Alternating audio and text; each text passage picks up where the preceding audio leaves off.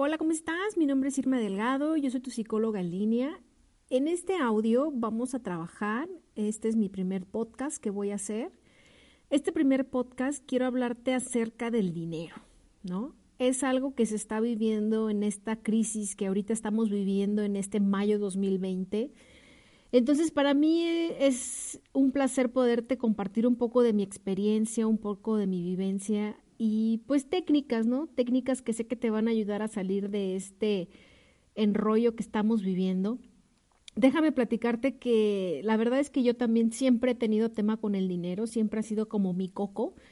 Entonces, pues eh, puedo entender perfectamente cuando alguien viene a mis consultas o cuando hago sesiones de coaching a empresarias, me dicen, que el problema siempre es el dinero, por ejemplo, para pagar eh, mis sesiones o, para emprender o para hacer crecer su negocio. Y yo les digo que realmente el problema no es el dinero, sino es lo que tienes en la mente. O sea, cómo, cómo tu banco mental es el que te está haciendo que tú te reduzcas a pensar que el problema es el dinero. Miren, eh, chicos, chicas, el dinero es una energía a mí me costó muchísimo, muchísimo trabajo poder entender este aspecto.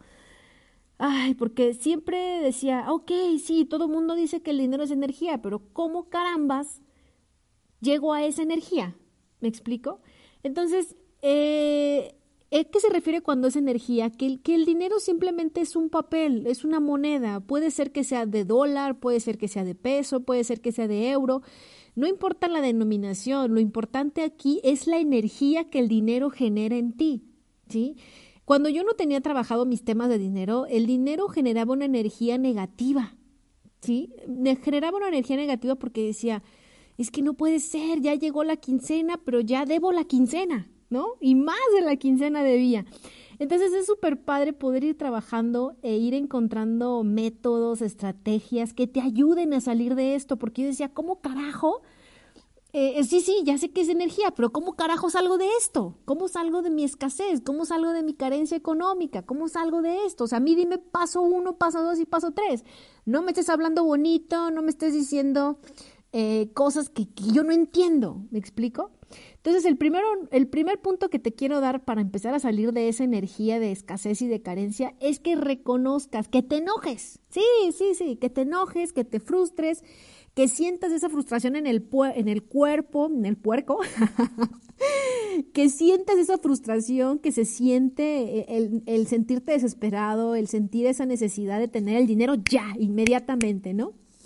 Una vez que sientas eso, quiero que veas en qué parte de tu cuerpo se, se hace esta sensación, ¿no? Esta sensación de malestar, esta sensación de, ¡pah! No llega, ¿por qué no llega? ¿Me explico?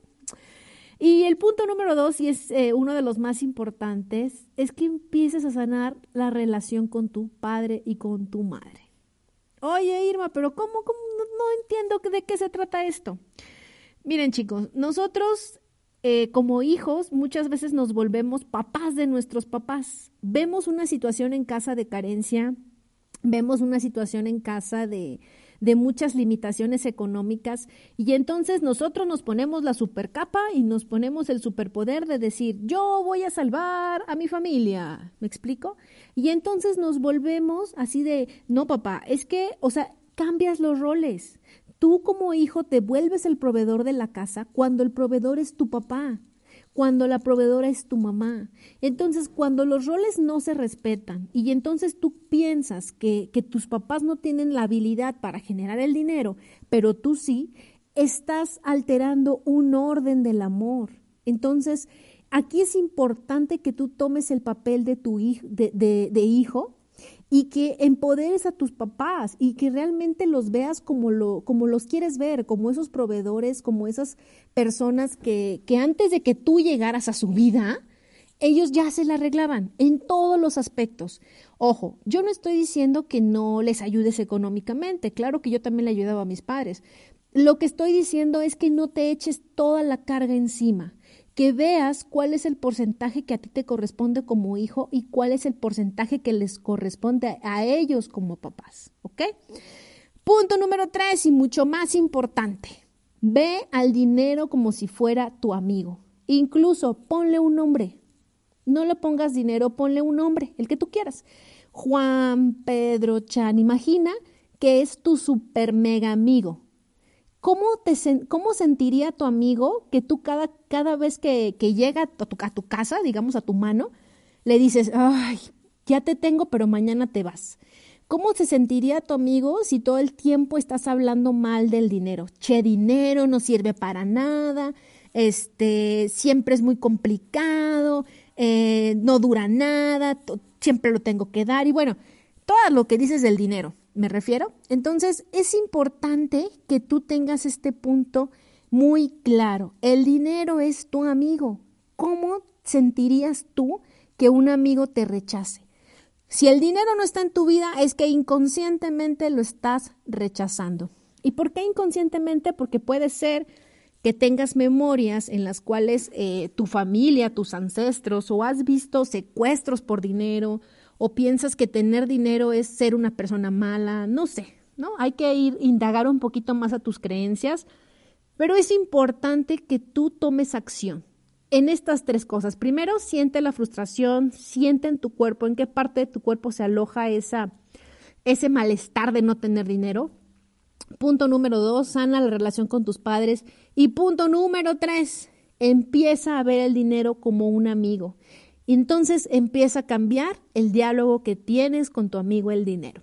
Mi nombre es Irma Delgado, yo soy tu psicóloga en línea. Este es mi primer podcast, espero que te guste. Eh, voy a estar haciendo una serie de podcasts, subiéndote contenido y pues bueno, aquí vamos a estar y te agradezco que hayas escuchado y nos vemos en el siguiente audio. Adiós.